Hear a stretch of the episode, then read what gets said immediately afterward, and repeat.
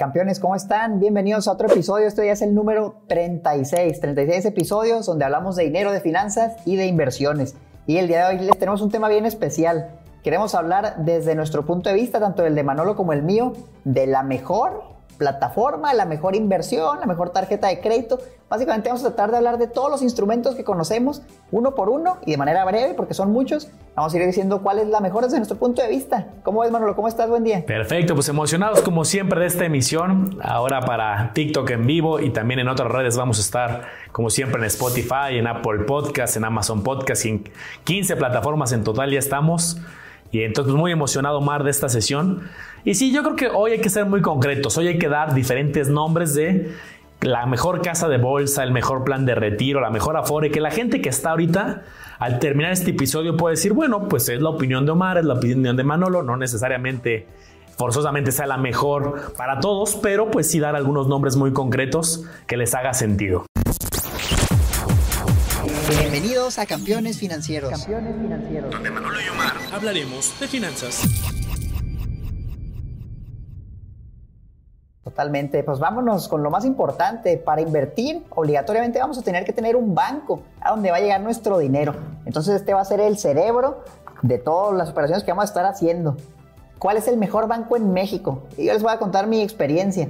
Yo he estado en varios bancos, he manejado Santander, He manejado Banorte y recientemente HSBC. Realmente mi experiencia de Banorte fue muy mal al inicio, yo lo decía abiertamente. Últimamente ya medio se recuperaron. Pero lo que sí he notado es que el servicio en HSBC también es bastante bueno. Entonces yo me di cuenta que a lo mejor había alternativas que eran todavía mejores, pero como yo no las conocía, pues no podía comparar. Entonces ya ahora que uso varios bancos, me di cuenta que, que realmente a lo mejor Banorte no es la mejor opción. Dicen que el mejor banco es Bancomer, pero yo personalmente no lo he usado, no sé si tú sí, Manolo, pero yo ahorita con lo que he visto y, debido a lo mejor yo creo que a, los tantos años que, llevo con Banorte, me gusta, debo decir que ya, se recuperaron de los grandes errores que, que habían cometido creo que más bien era yo que hacía muchos trámites engorrosos. Entonces, yo, les puedo decir, Banorte sí me gusta y, todavía sigo ahí. Digo, me quejo, pero ahí sigo. Entonces, para mí, yo creo que ha sido el mejor banco. Ok, pues yo, es, es pregunta aventurada, ¿cuál es el mejor banco? Pues yo, para los que saben, pues trabajé muchos años en Santander pero no me voy a atrever a decir que ese es el mejor banco. Afortunadamente, pues ya soy independiente, ya no tengo que, antes te hubiera tenido que contestar que ese. Y de ahí, pues yo he manejado Santander, he manejado BBVA, y la verdad es que no, no tengo quejas ¿eh? de, de Vancomer. La verdad es que pues no tengo, no tengo tanto punto de comparación, pero la verdad es que lo que he tenido desde el app me resuelven, por teléfono me lo resuelven. Creo que el gran problema de los bancos es todo el tema de sucursales, ¿no? Filas eternas, tema de procesos complicados. Entonces yo sí me voy a aventurar, de los que conozco es BBVA. Eh, también tengo American Express, pero ese por el lado de tarjetas y el servicio es bastante exquisito, es muy bueno. Pero yo sí me voy a atrever que en este momento el que tiene mejor tecnología. Y yo veía las métricas cuando estaba ahí en el sector financiero, creo que BBVA sí, sí, sí, sí tiene una ventaja competitiva bastante fuerte. Excelente. Aquí algo bien importante que les quiero compartir y acabo de darme cuenta relativamente hace poco. Cuando tú vas a sacar una tarjeta de crédito, que es el siguiente punto que vamos a tocar, usualmente al banco le gusta que tengas historial con el mismo banco. Te lo voy a poner un ejemplo. Yo quería sacar una tarjeta de crédito muy peculiar en HSBC, pero yo no tenía mi cuenta con ellos. Yo jamás había abierto una cuenta ahí, a pesar de que tenía muchos años de historial, buen historial crediticio y cuentas en otros bancos con estados de cuenta. Yo llegué y le dije, me gustaría aplicar esa tarjeta. Revisaron mi información y me dijeron, ¿sabes qué? Pues tienes un perfil excelente, pero lástima porque no tienes una cuenta con HSBC y aquí somos muy celosos, me dijeron. Me dijeron, si no tienes cuenta aquí, va a ser difícil. Entonces nosotros te sugerimos que abras una cuenta, le transfieras algo de dinero para que generes flujo y en unos meses apliques a la tarjeta de crédito. Básicamente me dijeron, no gracias, ahorita no, pero vuelve más tarde. Entonces aquí es importante, tal vez vamos a decir, oye, el mejor banco es este, el mejor banco es aquello, pero si tú quieres una tarjeta de crédito de otro banco, yo sí te sugiero que vayas y abras una cuenta de débito en ese banco específico por esa misma razón, ¿no? De que quieres la tarjeta de crédito en un futuro y eventualmente es más fácil acceder a ella. Me dijeron, sí, hay algunos casos muy específicos donde les podemos dar la tarjeta, pero pues realmente yo me quedé sorprendido, yo tenía buenos números, buen historial y no me la quisieron dar. Entonces, ¿qué hice? Pues abrí la cuenta y estoy generando ese pequeño historial. Para en tres meses me dijeron que volviera y sacar la tarjeta de crédito, Manolo. Sí, yo creo que... Y tampoco va a haber un banco que sea el mejor en todo, ¿no? A lo mejor es bueno en en tarjetas, pero en inversiones ya ves y dices, oye, pero las inversiones no son tan buenas, ¿no? Sus fondos de inversión, a lo mejor algunos son regulares, pero cada uno va a tener su, ahora sí que sus pros y contras, pero digo, yo de lo que he usado, pues no tengo quejas en este momento con Bancomer, pero digo, yo no uso las sucursales presenciales, ¿eh? ¿Cuántas veces he ido? Uno, cuando abrí mi cuenta. ¿Qué tal es el servicio? Y si es ágil, eso sí no tengo idea, porque la verdad es que me he adaptado mucho a lo digital y ese va a ser un factor bien importante también en la calidad de servicio, ¿no? Sí, yo he ido a varias sucursales últimamente. En, en Manorte me gusta que ya tienen por medio de WhatsApp tu turno, ya no tienes que estar como que haciendo la fila. Entonces, pues van a ir mejorando. Fui a HSBC y ahí sí es, llegas, te sientas y esperas a que alguien te atienda. Entonces, es bien curioso porque las tarjetas de crédito que más me gustan son de un banco que no considero el mejor banco. Entonces es un balance, oye, me voy a este banco, pero no tiene las tarjetas que yo quiero, o abro varias cuentas. Yo creo que abriendo varias cuentas, de perder unas dos, tres, no tienes problema, mientras las puedas mantener con el saldo mínimo para que no te cobren comisiones. Quisiera hablarles un poco de las tarjetas de crédito, Manolo. Yo es que últimamente he investigado bastante, le he dedicado mucho tiempo, porque quiero sacar nuevas cuentas. Realmente hasta vergüenza me decirlo, pero yo tengo una tarjeta de crédito muy mala, muy mala y, me di cuenta hace poco que reclamé las recompensas. La, tarjeta que, que, tengo es de Banorte, se llama Banorte Oro y esa me la dieron, uff, yo creo cuando empecé a trabajar que saqué mi tarjeta de nómina y era la única tarjeta que me quisieron dar en ese entonces, con la, con la que me estaban endeudando era con esa. Y la conservé, la seguí usando. Conforme empecé a gastar más y empecé a meter gastos del negocio ahí, empecé a meter sumas muy fuertes por la tarjeta y ellos tienen un programa de recompensas, ¿no? Como todos, que te dan puntos y los cambias por artículos, por regalos. Entonces, después de haber gastado una suma muy fuerte, yo creo que había perdido unos medio, medio millón de pesos, dije, ah, pues ahora sí me espero una buena recompensa, ¿no? Me puse a hacer el cálculo. Bueno, si fuera un 2%, que hay tarjetas que te dan 2%, pues eran unos 10 mil pesos en recompensas. Para mi sorpresa, cuando reclamé los puntos, dije, bueno, voy a sacar un certificado de alguna tienda popular para poder ir y gastármelo en lo que sea. Entonces vi la tienda de Walmart. Vi Walmart y dije, ah, qué padre, déjame sacar un certificado a ver cuánto me alcanza. Bueno, me dieron en total 5.500 pesos, que pueden decir, oye, es un chorro, pues ¿quién te lo regala? Pero ya cuando haces la comparación con los 10 mil del 2%, que es algo que sí te dan en otros bancos, dice, pues no, no me dieron ni la mitad, o sea, es básicamente un poquito más de la mitad de lo que puede haber ganado en otro lado. Entonces la tarjeta se me hizo muy mala y, estoy aplicando a otras. ¿A cuáles? Bueno, la que da 2% se llama, es de HSBC, la Tu Now, se llama Tu Now.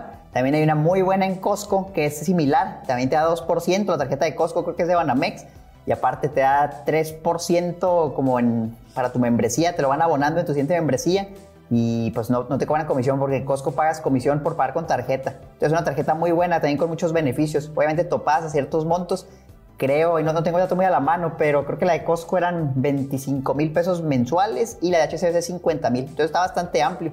Para mí, alguna de esas dos, si no es que las dos, creo que es una opción mandatoria, Manuel, una opción para cualquier persona, independientemente si quieres viajar, si quieres hoteles, porque a mí me gusta la flexibilidad de las recompensas en efectivo. Entonces 2% es algo bastante atractivo que se puede complementar con otras tarjetas. Ya si quieres algo muy específico, oye, me gustan los partidos de fútbol, pues habrá alguna tarjeta justamente para eso. Perfecto, Mar. Pues yo, para mí la mejor tarjeta, bueno, pues son las que uso y las que conozco, como no para el negocio, sino para mí, es así del banco en el que trabajaba, la Santander Fiesta Rewards Oro.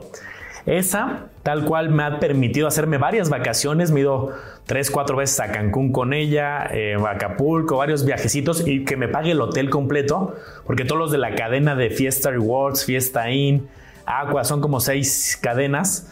Eh, te va dando puntos y la verdad es que para mi sorpresa pues sí me ha dado vacaciones completas al final de oye pues me voy seis, seis días este, cinco noches a Cancún cuántos puntos tengo y sí me ha alcanzado para dos viajes a la mejor al, al mes. Claro, yo también tenía un nivel de consumo alto porque siempre estoy estudiando o maestrías o diplomados, entonces cuando pagaba maestrías de ahí pagaba la colegiatura y de ahí me daban bastantes puntos. Entonces esa la verdad es que no he tenido queja. La oro, porque hay una que es platino, que también me la ofrecieron después, pero esa la anualidad es mucho más cara y los beneficios la verdad es que no, no vale la pena pagar tanta comisión adicional. Y la de la oro estaba como en 700, 800 pesos más o menos. Y la que tengo ahorita para el negocio fue una de American Express, que el servicio es muy bueno, es muy muy bueno. Y también todas las compras que hagas mayores a 6 mil pesos aprox te dan 6 meses eh, sin intereses en automático. Entonces, oye, me tengo que comprar una tableta, una cámara, luces, eh, programas de diseño, cosas que luego cuestan más de 6 mil pesos. Y entonces en automático me lo manda a seis meses. Ya si yo quiero pagarlos antes, los pago antes para no tampoco sobreendeudarme a meses. Pero esa flexibilidad de que todo lo mande a meses, pues me da mucha holgura financiera para jinetear el dinero. Siempre pago el total, pero esa se me hizo buena para el negocio. La, una American Express platino. Me ofrecían una que según no tenía límite de crédito y me estaban convence y convence. Oye, es que esa te conviene, vas a poder meter todo para tu negocio. dije, no, hasta qué peligroso tener tanto sin límite de, de, crédito y aparte la anualidad en esa era de 10 mil. Entonces dije, no, pagar 10 mil de anualidad se me hace un pues, demasiado por tener límite cuando ya mi límite es bastante bueno.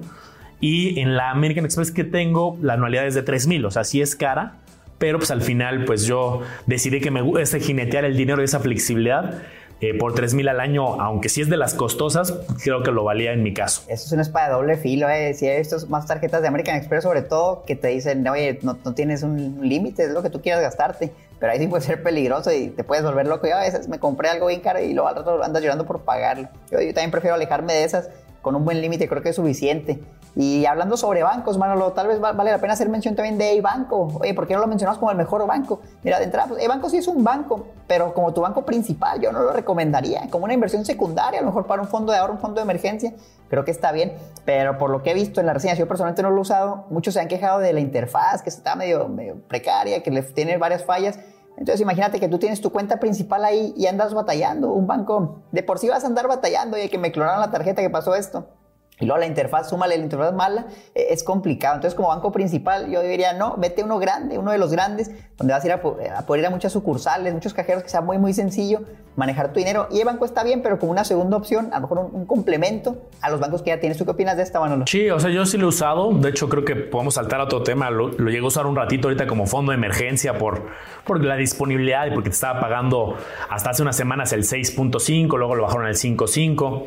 Y entonces, pues creo que es, es una oferta interesante porque ahí combinabas la parte de inversión más la parte de tener el dinero disponible. Creo que eso le aplaudo, la oferta fue bastante agresiva, aunque ya le bajaron un poquito. Pero pues depende para qué utilizas el banco, ¿no? Si lo utilizas como tu ejercicio para hacer varias transferencias, llevar tus controles, este, pues, tener la seguridad, pues un banco grandote te da buen respaldo.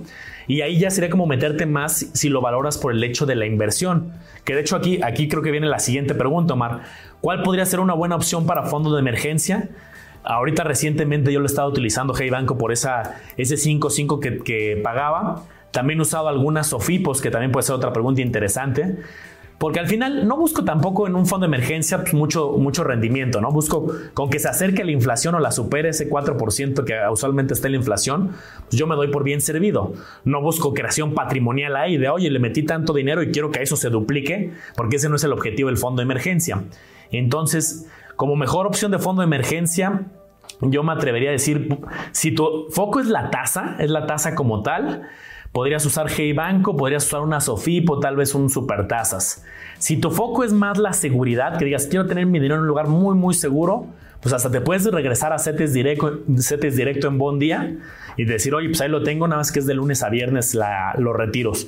Podrían ser dos opciones que que creo que sin tanto problema, detrás está Nacional Financiera, detrás está Banregio o una Sofipo que tiene mucho potencial, creo que podrían ser unas opciones. ¿A ti cuál te gusta para fondo de emergencia? Me gusta, me gusta lo que dices. Mira, yo como lo hago un mes de mis gastos, yo lo tengo en la cuenta corriente del banco. En ese caso es mayormente Banorte, ahorita un poquito en HCBC. Ahí no me pagan nada y pueden ser, es un desperdicio.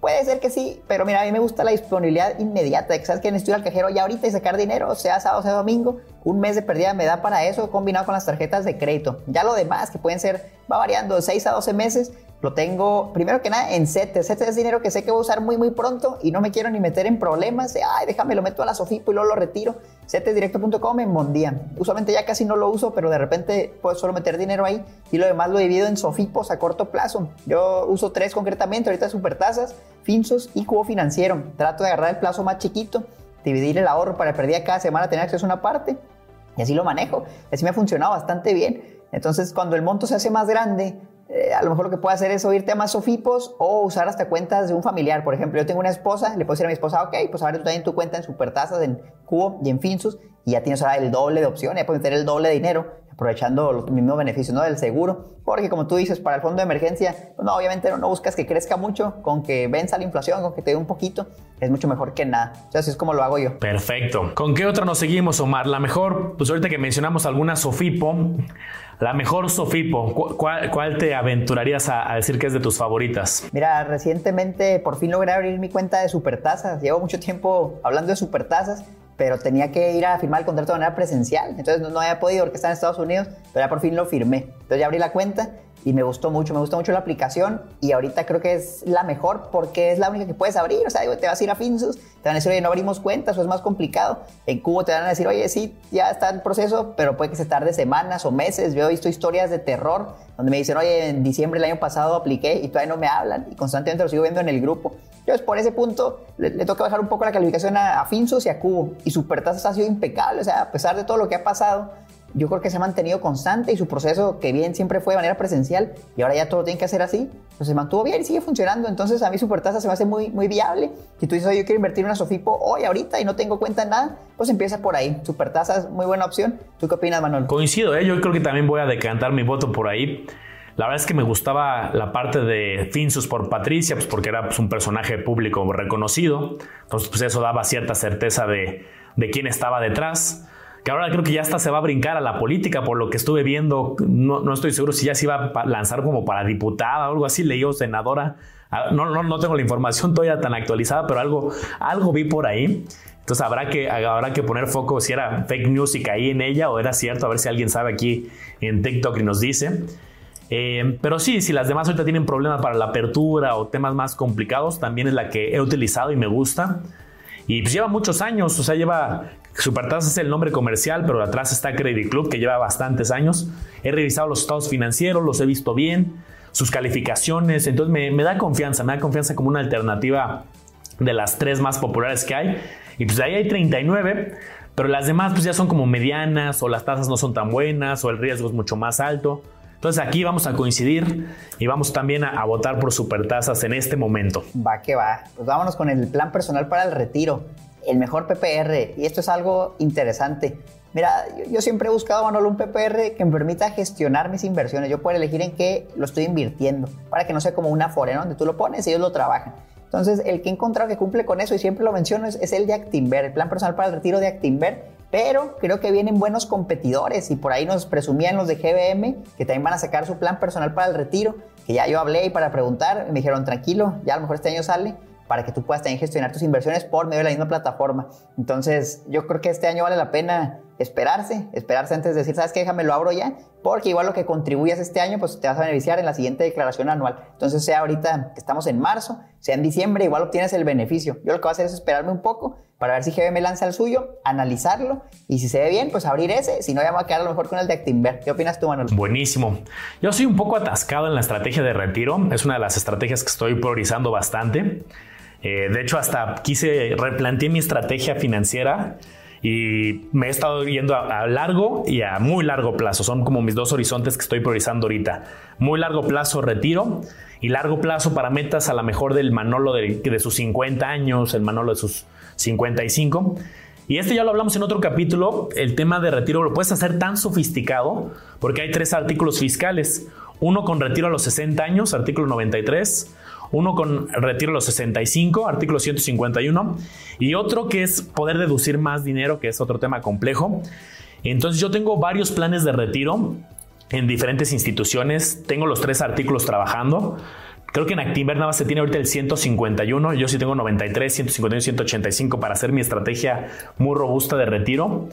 Por ejemplo, uno de los que tengo ahorita que, he usado, estuve entre el de Actinver, yo ahorita tengo el de Allianz, Ahí, tenemos 15 estrategias que, puedes invertir. Eh, básicamente la que es la buena es la del S&P 500, que también la tienes en Alia, en Actinver. Hay que ver qué, saca también este GBM y qué artículos fiscales tiene. También tengo con una aseguradora, pero más con el enfoque de, tener un seguro de vida, que, que, ahí no sé si Actinver también lo maneje. Entonces yo tengo como un mix en aseguradora para seguro de vida que esa no lo voy a poner ni la voy a mencionar como la mejor, aunque lo tengo, simplemente es como tener el seguro, pero tampoco le voy a hacer promoción porque tampoco es la gran cosa. Y ahorita el que yo manejo para los artículos fiscales es Allianz. Pero algo bueno que también puedes hacer en un momento es que no tienes que casarte con, con uno, ¿no? Puedes tener hasta una combinación. Oye, en Allianz, en GBM un artículo, en Allianz otro, en Actinver otro. Hasta podrías armarte una estrategia bastante compleja siempre y cuando te ofrezcan flexibilidad. Hay planes que son bien rígidos y que ya que te casaste con uno, quedas toda la vida. Y hay otros que según yo el de Allianz y el de Actinver coinciden en eso. Puedes de repente decir, oye, ¿sabes que Este año no quiero dar nada y no te penalizan. Entonces eso va a ser interesante ya que hay una oferta, como dices, competitiva de varios, pues hasta armarte combinaciones, ¿no? Oye, en Actinver por este lado, por este otro lado en, este, en GBM, o sea, va a estar bien interesante. Totalmente, pues andas con todo en el plan para el retiro, a en el retiro en general. Qué, bueno. Mira, y hablando de eso, pues te toca tema obligatorio, la Afore, ¿no? La Afore también una parte para complementar tu retiro. ¿Cuál es la mejor Afore? Yo uso Sura, realmente desde que empecé estoy en Sura y fui bastante afortunado porque creo que es muy buena Afore. Hace poco hice una cita en sus oficinas, fui a actualizar mis datos y realmente bastante bien el trámite, o sea, llegas y pues ya tienes tu cita, te pasan y es bastante rápido. Estoy todavía luchando para poder usar la aplicación de, de Afore Móvil, la Consar tiene una y luego Sura tiene otra. Lo que he visto es que como que no puedes usar las dos, entonces con la de Sura he batallado bastante. Honestamente todavía no, no dice que no soy yo, no, no me registra la cara, pero pues bueno, son, son cosas que se van arreglando y, creo que el servicio es bastante bueno y sobre todo lo más importante, pues los resultados que ha dado, ¿no? El indicador de rendimiento neto, Surakai siempre está entre los top 3, depende de la CIFORE, pero mayormente yo les diría, Sura creo que es bastante bueno, no, no creo que nos equivoquemos estando ahí. ¿Qué opinas tú? Yo, fíjate que históricamente he estado en Sura, pero después de hacer análisis exhaustivo, le he echado el ojo a Profuturo, que, que van muy de la mano las dos siempre. Pero me metí a analizar los portafolios de Profuturo y priorizan mucho también la bolsa de Estados Unidos. Han tenido como cosas bastante interesantes, entonces eh, yo por esa razón creo que voy a estar analizando entre si hacer un cambio o, quedarme en Sura, aunque llevo muchos años en Sura. La verdad es que mi asesor cuando me afilió, de ahí después de 6, 7 años que llevo ahí, o más, creo que ya llevo como 9 años, no he vuelto a saber de él ni una llamada, entonces ni siquiera sé si todavía tengo ese asesor ahora sí que asociado a mi usuario. Y por esa razón también de seguimiento del asesor, que es algo bastante importante, tener un asesor pues, por cualquier cosa, ¿no? Aunque todo lo haces digital, tus estados de cuenta, creo que Pro Futuro va a ser uno de los que posiblemente pide el cambio. Hablabas un poco de seguros, dijiste seguro de vida, pues bueno, está más o menos, pero creo que el que sí es importante mencionar es el seguro de gastos médicos mayores. Yo recientemente adquirí uno y estuve viendo varias opciones y entra les platico rápido el proceso. Tú no puedes ir directamente, por ejemplo, a GNP si le quiero comprarte un seguro, sino que vas como con un broker de seguros, un agente de seguros, y él empieza a ver opciones por ti. Entonces está muy padre porque él va comparando y te presenta diferentes propuestas. Y yo, tuve la, fortuna de tener una gente muy buena que me dio muchas oportunidades. O sea, me decía, mira, están estas y estas, si tienen estos beneficios y estas contras, a mí me gusta este. Y le dije, ah, mira, este se ve bien. Y me dijo, no, espérate, pero déjame, te mando comparaciones con diferentes deducibles para que vayas viendo los precios. Entonces me hizo un servicio excelente y creo que por fin encontré un, seguro de gastos médicos mayores muy bueno. Personalmente vi opciones de AXA, de GNP y uno que se llama B por más. Y, terminé decantándome por el de B por más. Y básicamente ahí te puedes atender, en, es un seguro muy bueno que vas a cualquier hospital Ángeles y, te atienden. Entonces el costo, el costo era bastante accesible comparado a los otros, era casi la mitad, Manolo por el servicio con deducibles similares, con coseguros similares, pero si ibas al Ángeles no pagabas coaseguro. Y el Ángeles es un hospital muy bueno que está en muchos lados y, entonces dije, no, o sea, es que este es el bueno. Y eso solo lo vi hasta que la asesora me presentó muchas opciones. O sea, realmente, si yo, y lo intenté, lo intenté hacer por internet, empiezo a buscar en internet, es, es bien complicado el tema de los seguros, es, es, muy truculento y yo siento que son bastante celosos con la información, entonces no es tan fácil acceder a todo eso, pero el asesor de volada te lo consigue. Entonces, factores importantes del seguro, esto vale la pena mencionarlo, el deducible, el coaseguro, tenemos un, episodio completo, si no mal recuerdo, pero ya con eso puedes ir jugando. Oye, mete un deducible de 10 mil, de 20 mil, de 50 mil y vas viendo qué, qué se te acomoda a tu presupuesto. Buenísimo. Yo históricamente de seguro de gastos médicos he usado AXA, he usado MetLife, y ahí sí creo que tocaste el punto importante, ahí depende del asesor y de que revises qué condiciones, porque de seguros es bien amplio la gama, lo hablamos en un episodio completo que platicamos de seguros. Y así como puede haber seguros de una misma empresa baratos, puede haber unos carísimos, unos con cobertura nacional e internacional, que si te pusieron aparte coberturas extra que no necesitabas, algunas sí las necesitas. Entonces aquí la clave creo que sí es un buen asesor, que caches que no, no te quiere vender a fuerza eh, por su comisión. Ahí, pues acuérdense la premisa, entre más caro sea el seguro, tiene mayor comisión. Puede que los intereses no estén alineados, entonces tienes que cachar a alguien que verdaderamente se esté preocupando y le haga te haga las preguntas que le hizo Omar, ¿no? De, oye, ¿qué necesitas? ¿Qué tipo de hospitales? ¿Te interesa este hospital como el que decías del Ángeles? Entonces yo son los que he usado AXA y MedLife históricamente. AXA lo usé porque ese lo tenía cuando trabajaba en el sector financiero. Y este, este año me voy a echar una buena comparativa hasta para hacer algún video del canal quiero poner a competir unos 5 o 6 diferentes aseguradoras a ver cuál, cuál sale mejor. Manolo, plataformas para invertir. Plataformas, ahorita mayormente yo creo van a ser fintechs. ¿Qué te parece si comenzamos por el tema inmobiliario, inversiones en bienes raíces? Y aquí entra, yo quisiera partirlo en dos. es el Fondo Colectivo Inmobiliario de Deuda, que es tu prestar dinero para que se construya algo y te paga una tasa de interés. Y el Fondeo Colectivo Patrimonial, que es básicamente construir algo entre muchos para rentarlo y beneficiarte de por vida o hasta que tú decidas vender tu participación. Son esas dos. No sé si hay, una tercera, ahorita la incluimos. Entonces, de deuda, a mí me gusta, hay varias plataformas que me gustan, pero creo que ahorita la más sólida es la de Brick. La de Brick se me ha hecho bastante bien y me gusta mucho que son muy abiertos. O que, oye, déjame, vengo con, con Alberto y, lo entrevistamos. Una entrevista con, el fundador. Siempre están bien abiertos a eso. Entonces, eso me gusta mucho.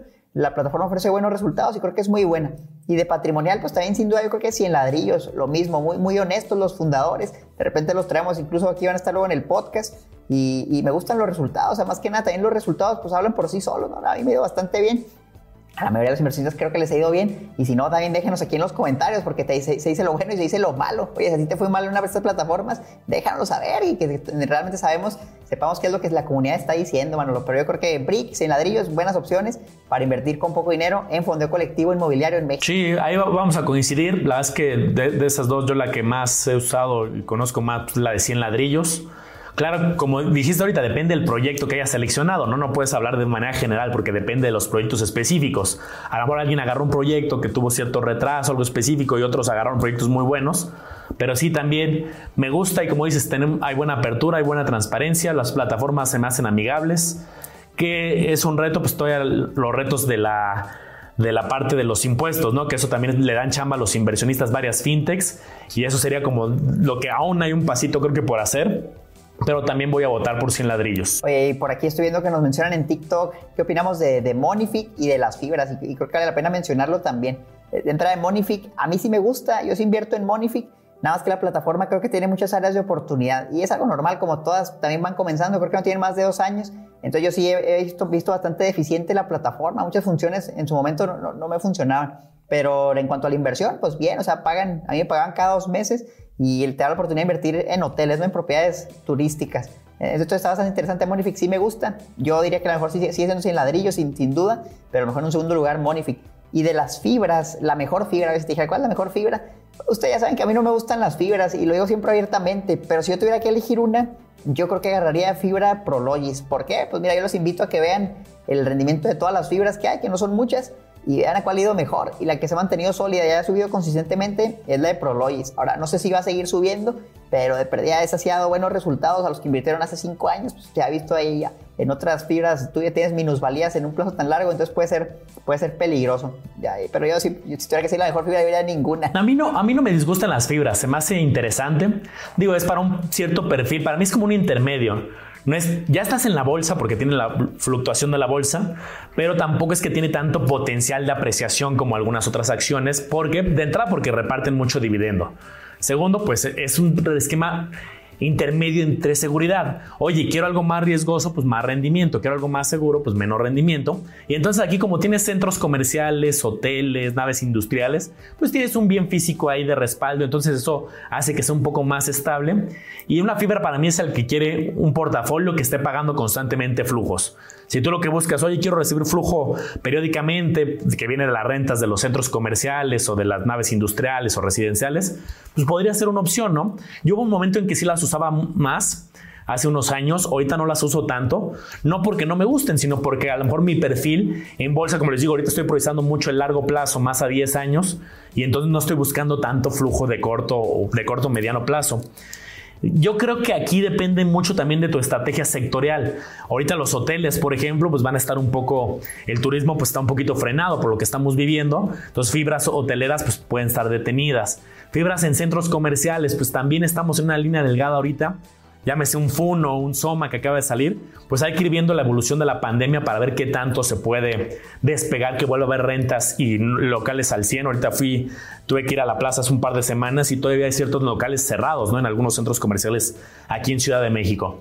Entonces, a mí no me, contestando la pregunta que te hacía Omar ahí en TikTok, no me disgustan las fibras, es para un nicho muy específico y yo priorizaría no tanto de hoteles ahorita, sino a lo mejor un poco más industriales o más este, residenciales, que le echen un ojo a los portafolios para ver qué hay allá adentro y que tengan de este tipo, en mi opinión. Manolo, la mejor plataforma para prestar dinero a personas. Este es algo bien controversial, ¿no? Le presto dinero a alguien y si no me paga, ¿qué pasa? Entonces el riesgo de entrada es alto.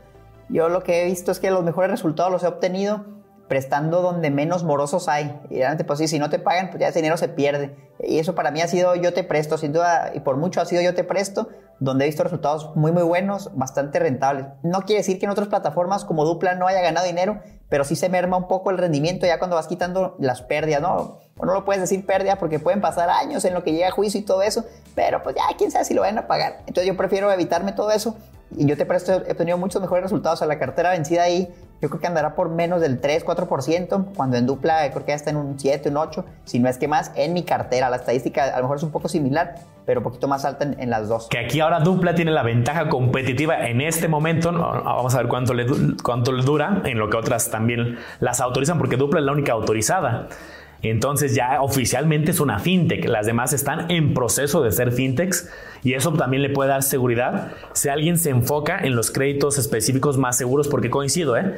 Y si compara las dos, también lo he analizado entre carteras vencidas y yo te presto, creo que ha tenido menos cartera vencida, aunque también depende de la estrategia del inversionista, que tanto se vaya a los créditos riesgosos pero el valor agregado también ahorita de ser la única regulada en cuanto a las ITFs de, crowdfunding, pues es un valor agregado interesante analizar. Manolo, y hablando ahora de prestar dinero, pero a empresas, ¿cuál será la mejor plataforma para hacerlo? Yo, aquí estoy, estoy debatiendo entre dos, fíjate, Lendera, que hace mucho hablaba de ella, y ahora hasta estoy considerando Cumplo, he visto realmente Cumplo, hace poco estuve viendo la plataforma y me di cuenta que sus resultados han sido muy buenos, ¿eh? les estoy hablando de un porcentaje de cartera vencida de morosos, ellos le dicen de default, de menos del 1%. Eso es algo impresionante, realmente es algo muy, muy bueno y los resultados están bastante bien, rendimientos hasta por encima del 15% a plazos cortos, porque a veces me dicen, no hay una inversión a un, plazo cortito, tres meses, nueve meses, tres meses, un mes.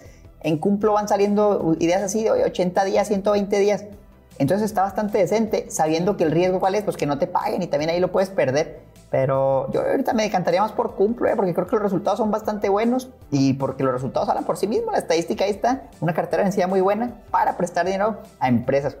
Eso es por medio del factoraje, ¿verdad? Pero es, en esencia eso. Fíjate, yo también, esta, está difícil, está buena. ¿eh? Cumplo, me gustan los proyectos, me gustan los plazos, la cartera pues, ha sido muy puntuales. ¿Sabes que también me gusta bastante de caso de Lendera, el emprendedor?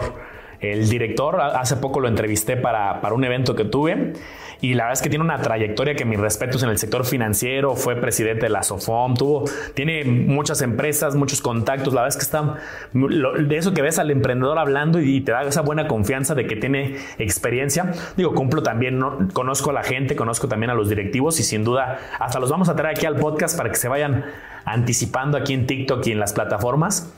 Pero, híjole, creo que las dos son interesantes. Tal vez cumplo a, plazos más cortos y Lendera podría irte a plazos un poquito más largos. Plataforma para invertir en franquicias. Yo aquí les he contado mi historia de horror con, con Play Business, pero no es que sea la plataforma, o sea, realmente fue, fue la pandemia, no invertí en restaurantes, pues a los restaurantes en general le fue mal y por lo tanto la inversión le ha ido mal. Entonces, yo, ahorita diría ninguna, ¿eh? para invertir en franquicias ninguna. La que le veo más potencial ahorita, no tanto es Snowball, pero no son tanto franquicias, pueden ser empresas ya constituidas, pymes, pero vamos a dejarlas así pymes o pequeñas empresas, franquicias. Yo creo que la que tiene potencial es Snowball y aquí hay, algo bastante interesante. El problema es que Snowball es, muy nuevo, empezaron a fondear, si no mal recuerdo, apenas el año pasado. Entonces Play Business ya tiene como 5 años y, tú no puedes comparar una con otra porque pues el primer año todo es vida y dulzura, ¿no? Van empezando los proyectos, van metiendo el dinero pero los resultados no los puedes ver hasta que pase más tiempo. Entonces en Play Business ya vimos que los resultados en la gran mayoría de las empresas que están ahí fueron malos y aquí podemos incluir hasta las startups también y hasta migraron a, una, a un nuevo modelo de negocio con franquicias, ¿no? se alejaron más de los startups porque vieron que la mayoría terminaba desapareciendo y bueno, pues aquí estamos. Entonces, pues siendo objetivo, o sea, de manera objetiva yo digo, tiene que pasar más tiempo para yo poder decir, ¿sabes qué? Snowball es, es, muy buena plataforma, porque si ahorita se ve bien, si tú me dices Snowball, me encanta, Vamos a ver los resultados a futuro. Yo, yo me esperaría un poco, pero creo que tiene el potencial para ser la mejor plataforma, para invertir en pymes, en startups. Sí, yo, aquí creo que hagan su análisis en dos fases. La, la fintech o la ITF que está en proceso de regulación y el proyecto, porque yo he analizado de Snowball, de Rocktech, de Propeller y hay proyectos padrísimos en todas y unos que a mí no me laten, que no es que sean malos, porque yo digo, mm, este proyecto no me, yo no invertiría ahí. Y entonces, por ejemplo, si se van al canal de Omar, al mío, pues por ejemplo, yo, yo en el mío tengo algunos de Snowball, por ejemplo, de proyectos que me han interesado. Por ejemplo, había uno de, de filtros de agua, de Propeller, tengo el de Soy Water, eh, Rockte, que es otra interesante. Entonces, ahí hay que analizarlo, creo que a doble capa, tanto la fintech como los proyectos específicos para que cada quien diga, ¿sabes qué? Sí, sí me late el proyecto. Y aparte la fintech. Digo, Snowball me ha gustado también, coincido. Este, las otras dos también creo que son, están siendo competitivos. Va a poner bien bueno ese, ¿eh? este sector, en específico fintechs, pero de proyectos, de franquicias, de empresas. Creo que viene bien y la que hagan buenos análisis financieros, sean muy exquisitos solamente aceptando proyectos buenos, van a tener una ventaja competitiva bien interesante. Yo creo que eso es lo más valioso. No, te fijes en, o sea, sí fíjate en la, fintech, pero más que nada en el proyecto, eso es lo más importante. También les pongo otro ejemplo. Yo invertí en el, en el startup de Dupla, en Play Business, y ese me dio bastante bien y ya me están pagando. Entonces, pues digo, no, la fintech es más que nada el proyecto, entonces analicen bien el proyecto mejor plataforma para invertir en la bolsa de valores. Y aquí ya se me ocurren varias, varias opciones. De entrada yo te diría, si, si, estás en México, pues para mí sin duda la que uso es GBM Plus, la más grande, la que es bolsa más grande, ha crecido mucho últimamente y la van mejorando, o sea, la van mejorando, la van mejorando, van sacando nuevas funciones. Es la que más me gusta en México. Un buen competidor puede ser a lo mejor Bursanet y ya lo si te vas a brokers internacionales, que esa es la otra. Si sabes que es que esta acción no está en el broker ahorita y me quiero ir a otro lado, opciones populares, Interactive Brokers, pero las comisiones son bastante altas. Ahí sí realmente, si no haces muchas transacciones, estás pagando comisiones, por eso no me gusta tanto y la que yo uso es Schwab. Schwab es el broker más grande del mundo, compró TD Ameritrade y pues sin duda una chulada. Nada más tengan en cuenta que aquí pierden el beneficio fiscal de México, que es el 10% de impuesto, al 10% de impuesto sobre lo que ganas, sean brokers internacionales, lo sumas a tus ingresos y es algo bien importante. Entonces cuando te vas a Schwab, Interactive Brokers, cuando no tienes otra opción, que sabes que pues, no, no, existe el instrumento que quiero aquí, no lo puedo comprar, pues te vas para allá. Lo encontraste en México, yo te diría quédate en GBM. Y, y, a lo mejor hasta mencionar, mano, lo mencionar, porque yo creo que muchas personas pensaban que yo estaba peleado con eToro. Y no, yo no estoy peleado con eToro para nada. Si no encuentras el instrumento en ningún lado, dices es que el broker internacional me cobra comisiones muy altas por transferencias bancarias de 50, 60 dólares y no tengo tanto dinero, a lo mejor eToro, sin CFDs, sin apalancamiento, puede ser una opción interesante sabiendo que carece un poco en el tema de las regulaciones en México, en Estados Unidos, las tienen en otros lados, entonces como un plan C, yo creo que ahí está la opción también de Toro. Perfecto, Mar, coincidimos para no, no ser redundante, yo ya lo he dicho, yo uso dos, uso GBM y uso Bursanet, tengo dos cuentas, sé que no es práctico, pero de repente sí tengo hasta dos, este, algunas en alguna y otros ETFs y otras acciones en otra pero pues la verdad es que los dos son intuitivos. Comisiones, pues hay, no sé si hay como guerra ahí de precios o están coordinados porque tanto monto mínimo como comisiones están así a la par, ¿no? Uno lo baja, el otro lo vuelve a bajar. GBM bajó primero el monto mínimo a 1000, ya Bursanet también a 1000. De repente dijeron que así en GBM y creo que Bursanet también ya, ya te acepta cualquier monto, ¿no? Entonces, creo que cualquiera de las dos, la que te adapte más, las dos tienen aplicaciones las dos son intuitivas, las dos han tenido áreas de oportunidad, de repente han fallado una y uso la otra, pero realmente las dos son bastante confiables, reguladas. Y este, pues sí, la verdad es que esas son las dos más competitivas ahorita en el mercado, ¿no? ¿Dónde tengo más posiciones? En GBM, por ejemplo, ahorita. Si me tuviera que decir dónde tengo un poquito más, en GBM, pero las dos las, las uso. Excelente. Y si nos vamos a criptomonedas, Manolo, yo he visto en México hay, hay muchas opciones, realmente hay bastantes pero yo creo que la que prevalece sin duda es, es Bitso. Y Bitso a lo mejor puede competir con algo como un, Binance, ¿no? Si te vas a algo más internacional. Entonces, ahorita fíjate, acaban de sacar un seguro que de cierta manera protege el dinero que tienes en el exchange, en Bitsolo. A lo mejor hasta un video de eso porque está, está muy interesante. Creo que es el primer exchange, si no mal, me mal recuerdo, que tiene ese seguro. Entonces, uno de los problemas con Bitso es que decían, oye, si el broker desaparece, ya valió tu lana, adiós a tu dinero. No es como en, GBM, ¿no? en un broker para la bolsa de valores, donde, ah, no te preocupes, están en el Indeval tus valores y se pasan a otro broker sin problema. En Bitso, pues parece que lo que es así desaparece y, tu dinero, a dónde lo encuentras. Entonces ya con ese seguro se reduce bastante ese riesgo. Yo, por eso se la voy a dar a Bitso, lo uso desde hace mucho tiempo, me gusta y creo que es pues, una plataforma diseñada para lo que es, para hacer exchange de criptomonedas. Obviamente a lo mejor si ya tienes un montón más grande y lo quieres pasar a un wallet, pues hay otras opciones, pero eso ya no le corresponde a Bitso, ya te corresponde a ti como inversionista. No, y aparte es la que empezó desde, o sea, ahorita hay un boom y han surgido muchas nuevas, ¿no? Pero Bitso empezó desde, ya tiene muchos años en el mercado o sea, cuando fue el boom de hace dos, tres años, ellos eran los que más tuvieron ahí más apertura de contratos. Ahorita pues también han tenido mucho recorrido. Entonces creo que por experiencia y años que llevan en el mercado, pues tienen una ventaja competitiva. Hay que tener cuidado con los diferentes precios a través de la aplicación, a través de la página. Creo que lo mejor es operar directamente desde la página. Pero este, yo también creo que es los que llevan más posicionamiento y recorrido. A ver si los invitamos a alguna sesión del podcast porque estaría interesante que nos platiquen un poco de qué es lo que están haciendo, prevención de fraudes, competitividad y qué traen ahora sí de innovación, porque ese sector en específico, pues traen innovación. Cada, cada año han traído cosas nuevas, va a ser interesante, a ver si los traemos para acá. Manoro, ¿cuál, cuál será la, mejor aplicación para el celular? Si tú agarras tu celular y dices, ¿sabes qué? Pongo ahí las aplicaciones que tengo, ¿cuál será la que más estás checando constantemente? Y para mí esto es algo bastante debatible en cuanto al tema de inversiones checo bastante la, de GBM, uso el broker de Schwab, entonces la de Schwab la uso mucho. Yo creo que la mejor aplicación sería el del broker que tú usas. Si tú usas GBM, usas Bursanet, pues a lo mejor esa va a ser la que estás checando para ver tus movimientos. Ahora, puedes tener una aplicación externa para mantener tu lista, ¿no? Tu watchlist de empresas que estás siguiendo. Y eso, por ejemplo, yo no lo sigo en GBM ni en Schwab, no, no me gusta lo que ofrecen. Entonces yo uso una tercera, puedo usar la de Robinhood, hay una aplicación que se llama Stock Tracker ahí las pones y ya vas viendo el precio sube, el precio baja, te mandan alerta, etcétera. Yo creo que para mí esa es la, mejor aplicación porque a fin de cuentas donde más parte de mi patrimonio tengo es en la bolsa de valores. Entonces donde más de cerca me gusta estar monitoreando. Por ejemplo, si tú me dijeras, oye, inversiones en, en 100 ladrillos, ¿no? que es una inversión a, 30 años, pues no, no la quiero estar viendo todos los días, realmente no me interesa pero en la bolsa, sobre todo cuando inviertes en acciones, sí, yo sí prefiero tener un buen ojo en el mercado, andar viendo los índices, a ver cómo anda todo eso, y luego por medio de esas aplicaciones. ¿Tú cuáles usas, Manuel? Pues mira, yo de recursos gratuitos que me guste, eh, pues por ejemplo, donde puedes checar tanto los, como dices, tu watch list de favoritas, los desempeños y también noticias, y es gratuita la de Investing. La de Investing me gusta al final Digo, como todo, como todo tiene sus áreas de mejora, pero la verdad que las noticias luego estoy, de eso que estoy dándome un break, estoy ahí en la sala acostado viendo, y abro de rápido y ahí me salen los watch list y luego me paso a la sección de noticias y veo algunos artículos de opinión interesantes. De repente, oye, que los mejores ETFs y hay un analista dando su opinión específica. Al final lo tomo así, como son analistas que trabajan para Investing o también recopilan ciertas noticias y entonces me gusta Investing por ser gratuita. Que hay algunas de pago, también para ver noticias, pues también.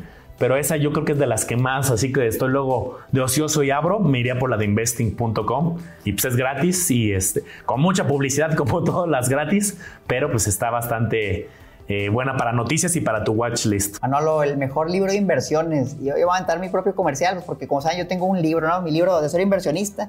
Y le voy a decir por qué creo que es el mejor. E, este libro yo lo retroalimento constantemente. Entonces, la, la mayoría de los libros de inversiones, pues tú lo compras y se escribieron hace 30 años, 40 años y así se van a quedar. Pero este libro yo lo enfoco mucho en México y conforme las alternativas van cambiando. ¿Por qué? Porque hay plataformas que desaparecen, plataformas que van saliendo. Yo este libro lo actualizo constantemente, perdía cada 3, 6 meses, yo lo cambio. Entonces yo, yo creo que realmente la información más actualizada, yo me voy a asegurar de que siempre esté ahí y, qué les puedo decir, o sea, realmente ese libro también estoy muy agradecido porque se han vendido miles y miles de copias, no lo ya más de 8000 copias, ya vamos a llegar como a las 700 reseñas en Amazon, si no es que ya llegamos.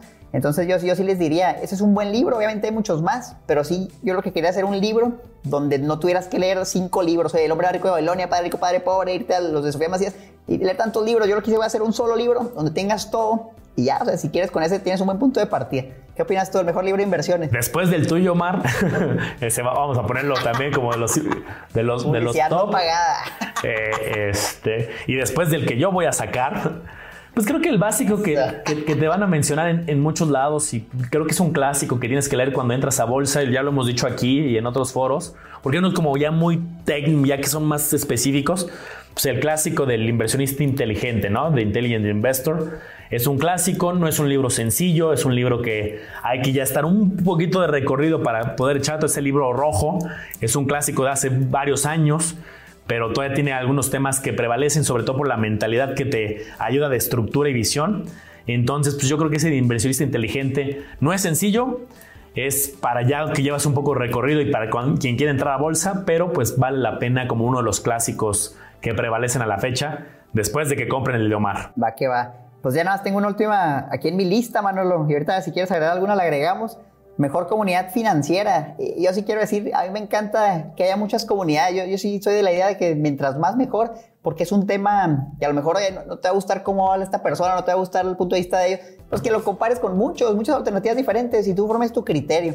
Entonces yo, yo creo que todas las comunidades son muy valiosas y, las que más me gustan, a mí personalmente, obviamente, la, tuya, Manolo, la mía, pues dejo, dejo, toda mi vida ahí. Y también la de Eduardo Rosas, creo que es una muy buena comunidad, que, que tenemos una visión bastante similar y hay muchas otras. Entonces yo, yo felicito a todas las comunidades. La, mejor comunidad yo creo que no es una, sino, sino que realmente van a ser todas, a sumarte a todas. Y, y, sobre todo apoyar eso, porque también es duro. Yo recuerdo cuando comencé, pues yo no sentía nada de apoyo de, de nadie, ¿sabes? Yo ni le dije a mi familia, y ahorita es muy diferente. Pero yo sí los invito, si, si quieren empezar su pequeña comunidad o ya la tienen, no se sientan desmotivados, porque realmente al principio va a ser duro. Sigan leando y, y por lo menos de, mi parte, estoy seguro que también de Manolo, aquí tienen el apoyo, o sea, realmente anímense. Buenísimo. Mejores comunidades financieras, pues vamos a dar varios nombres. Eh, pues obviamente ya, ya, todos nos conocen, aquí la comunidad del Buen Omar. En Facebook está buenísimo tu grupo, pues tus videos de muchísima calidad. Como dices, Eduardo Rosas también un tipazo. Eh, otros que hemos ya invitado aquí al podcast, que luego lo van a ver, el buen Daniel Urias de Cultura, de Cultura Financiera, Héctor Sosa de Dios a tu jefe, Sofía Macías del Pequeño Cerdo Capitalista, aquí me cae a todo el buen, que luego se mete aquí también a los lives, el buen Luis Mi Negocios, también está muy fuerte aquí en TikTok. Este, la verdad es como dices, Omar, aquí entre más comunidades financieras haya, va a ser mejor porque pues, ahora sí que contrastar, nadie tiene la verdad absoluta, todos son opiniones y entre más opiniones y diversidad tengamos, pues es mucho mejor para las comunidades. Cubrimos la mayoría y si algo falta, que estoy seguro que va a faltar, déjenoslo en los comentarios, vayan a YouTube y déjenoslo en un comentario. En Spotify no se puede dejar comentarios, o por lo menos no sé cómo. Entonces vayan a YouTube, denle like al video para que le llegue a más personas y dejen un comentario. Y acuérdense, campeones, este fue el episodio 36, la mejor plataforma de inversión. Ya mencionó ahorita Manolo nuestras redes, síganos en todos lados, como el Lago de los Business y como Mario son Financiera, TikTok, YouTube, Instagram, Facebook y, y el podcast, obviamente, Campeones Financieros en todos lados. Entonces, yo creo que con esto hay que cerrar el episodio y nos vamos a TikTok. Ahora sí que con las personas que están en el en vivo, ¿no? A ver qué dudas tienen, ¿cómo ves? Perfecto, pues gracias campeones en los diferentes podcasts. Nos vemos como todos los lunes y miércoles, justo en vivo en TikTok. Ya saben que nos pueden escuchar lunes y miércoles en vivo a las 11 y cada semana. Y con la premisa, ya les adelantaste un poquito, Mar, pero vamos a empezar a subir más episodios. Va a ser, antes era un solo episodio a la semana en los podcasts. Ahora esperen noticias porque viene mucha información. Ya tenemos muchos invitados, tenemos invitados de primer nivel que ya los grabamos esos episodios y por eso vamos a aumentar el número de contenido. Entonces se viene muy bueno, campeones financieros. Gracias.